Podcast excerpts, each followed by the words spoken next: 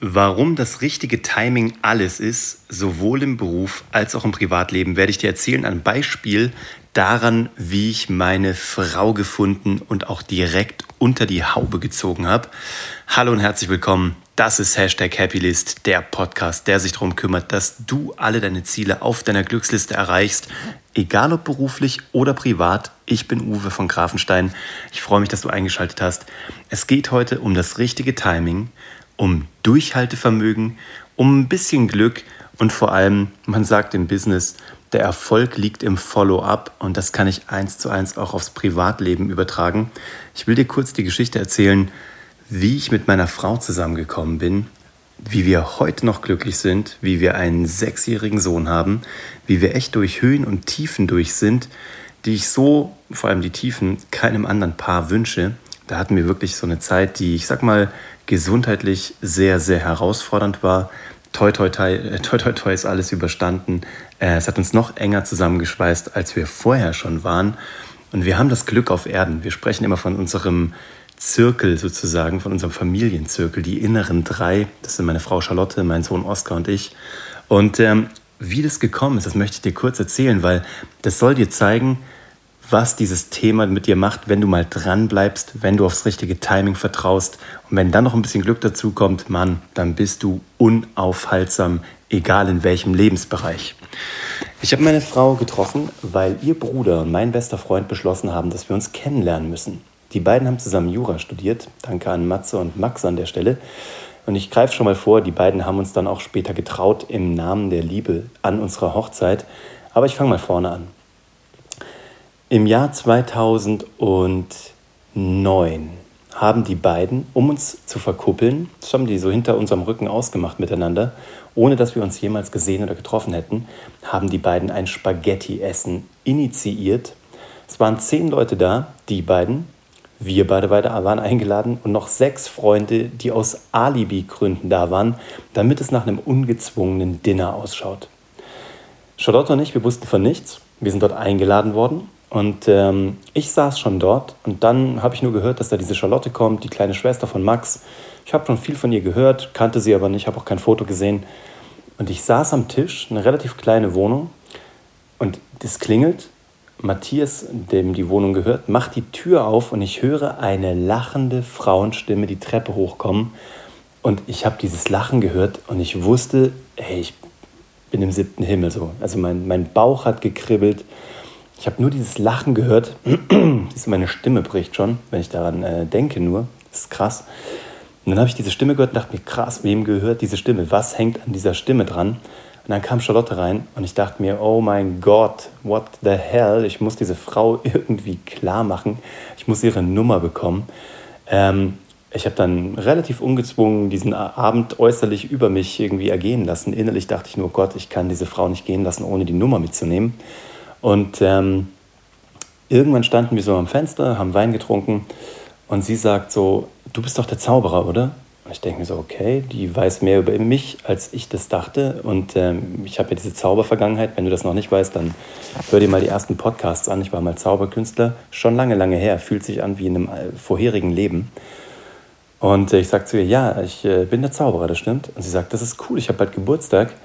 Ähm, und ich brauche einen Zauberer. Nicht so, das ist cool, aber ich meine, wie wollen wir in Kontakt bleiben? Ich glaube, es wäre ganz gut, wenn du mir deine Handynummer gibst. Dann können wir das irgendwie alles mal besprechen.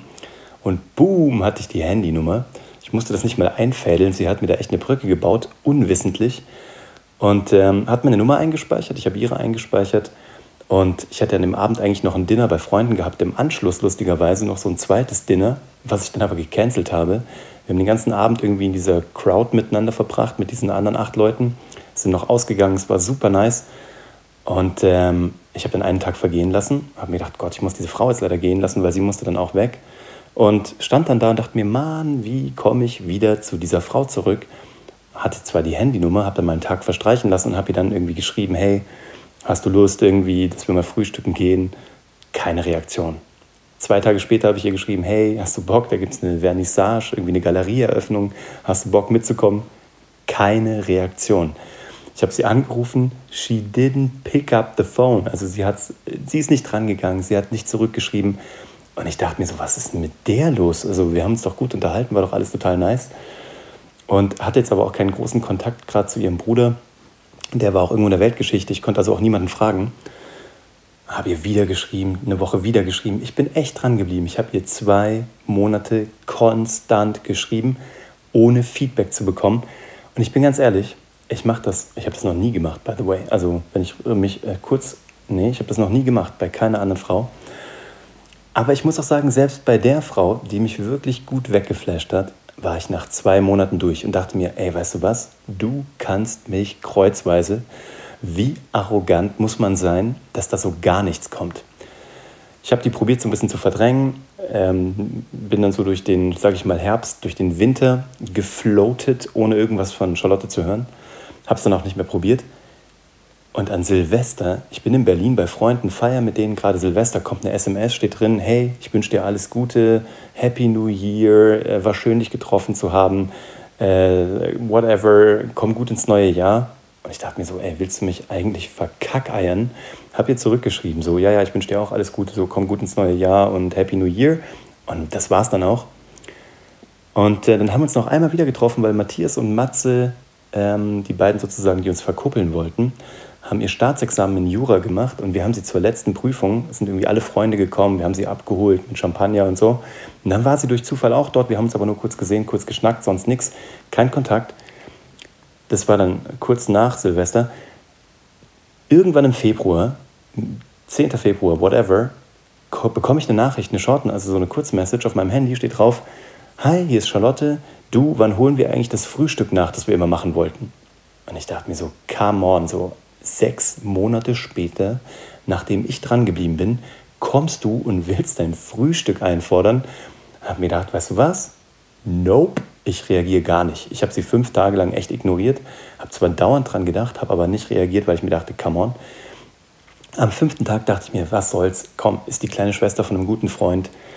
Was soll's, wie lange kann das dauern? Wir gehen frühstücken, zwei Stunden, komm, hab sie eingeladen, hab ihr gesagt, wir gehen ins Kaffee-Glockenspiel hier direkt im Münchner Marienplatz.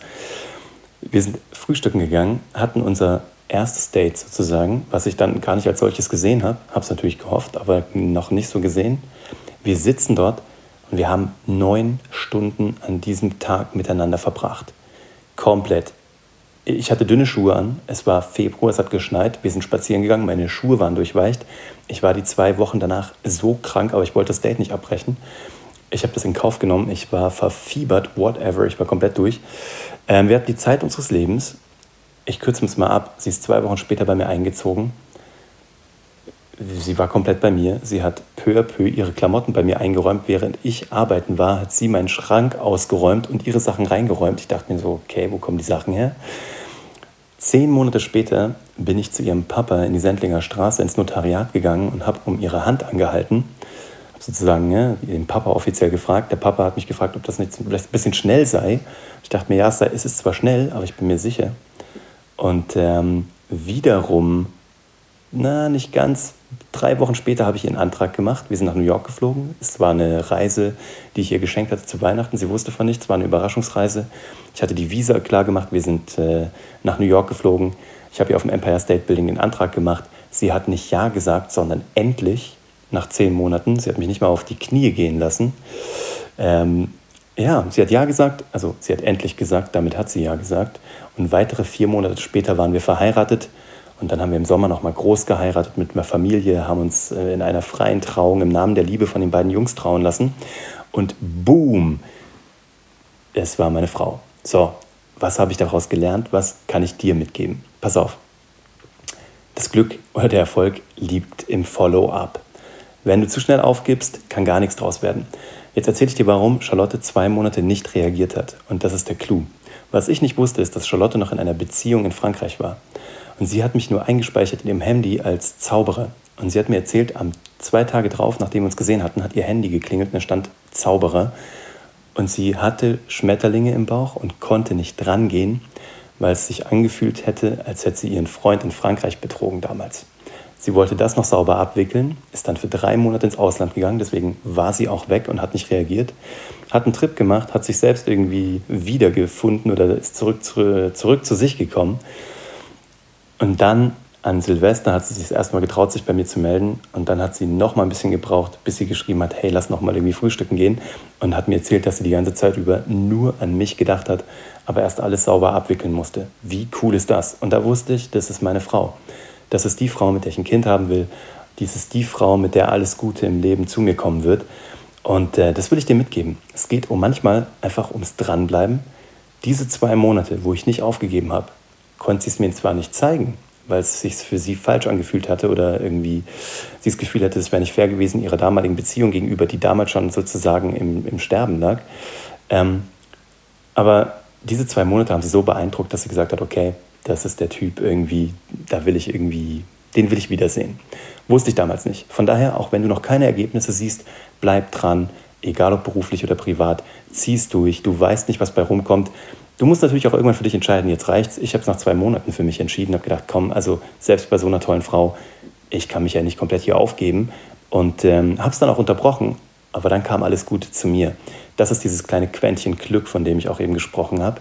Und dann ist es eben so, du musst dranbleiben, du musst aufs Glück vertrauen, du musst ähm, aufs Timing achten und dann, ich sag mal so, diese fünf Tage, wo ich mich nicht zurückgemeldet habe, das war Attraction Marketing. Charlotte hat mir erzählt, sie saß fünf Tage irgendwo in der Gegend rum, vollkommen verzweifelt, weil sie dachte, Mist, wenn der Typ sich jetzt nicht zurückmeldet und vielleicht jetzt eine Freundin hat in diesen, zwei, in diesen sechs Monaten, eine neue Frau gefunden hat für sich, das würde sie sich nie verzeihen. Aber für mich war es gut. Dadurch habe ich so mein, sage ich mal, mein Level wiedergefunden, habe dieses Attraction Marketing aufgebaut, was ich damals gar nicht bewusst getan habe. Ich hatte nur keinen Bock, mich sofort zurückzumelden, weil ich dachte, was ist los mit der? Ähm, ja, und dann hat sich alles gefügt. Und dann musst du aber auch zugreifen. Wenn du eine Welle anrollen siehst, musst du auch drauf und dann musst du sie reiten. Ich wusste, das ist die richtige Frau. Ich war krank nach diesem Spaziergang beim ersten Date. Die hat mich sofort gesund gepflegt. Ist zwei Wochen später bei mir eingezogen. Ich habe dann noch irgendwie in diesen nächsten zehn Monaten gemerkt, dass es die Frau fürs Leben ist. Dann habe ich den Sack auch zugemacht. Ich bin zu ihrem Papa. Ihr Papa hat gesagt, cool. Ähm, war mir wichtig einfach, wollte ich mitnehmen, war mir irgendwie auch ein, äh, ein wichtiger Move. Dann habe ich sie gefragt, sie hat sofort gesagt ja, beziehungsweise endlich. Und dann habe ich den Sack auch zugemacht und wir haben dann auch direkt geheiratet. Wenn es richtig ist, ist es richtig. Dann wart nicht drauf, dann nimm's dir. Und äh, was soll ich dir sagen? Jetzt ist es irgendwie ähm, neun Jahre später. Wir sind weiterhin glücklich verheiratet. Wir haben das verflixte siebte Jahr hinter uns. Wir haben eine harte Zeit hinter uns, mehrere Jahre. Wir haben einen großartigen Sohn, der eingeschult wurde. Und ähm, ich habe die Frau gefunden, die an meine Seite gehört. Und ich bin der Mann, der an ihre gehört. So, das von mir heute für dich. Ich hoffe, es macht was mit dir. Ich hoffe, du hast es auch. Ich hoffe, du findest es, wenn du es noch nicht hast. Ich hoffe, du hast es schon gefunden. Die Person, die dich flasht. Und ähm, damit wünsche ich dir eine tolle zweite Wochenhälfte. Wenn dir das hier gefallen hat, oder wenn du jemanden kennst, der das hören muss, dann leite ihm das gerne weiter. Beziehungsweise, wenn es dir gefallen hat, klick hier auf Like, bewerte das gerne mit fünf Sternen, wenn es dir gut gefallen hat. Schreib mir einen schriftlichen Kommentar dazu. iTunes bewertet das und äh, mag das. Ich mag das natürlich auch. Ähm, ja, wenn du hier auf YouTube bist, lass mir einen Kommentar da. Hast du die Person schon gefunden? Bist du noch auf der Suche? Wie habt ihr euch kennengelernt? Ich freue mich auf eure Stories und ähm, danke dir, dass du deine Lebenszeit hier bei mir sozusagen verbracht hast in diesen 14 Minuten. Und ich freue mich aufs nächste Mal. Viele liebe Grüße. Ciao, ich bin raus.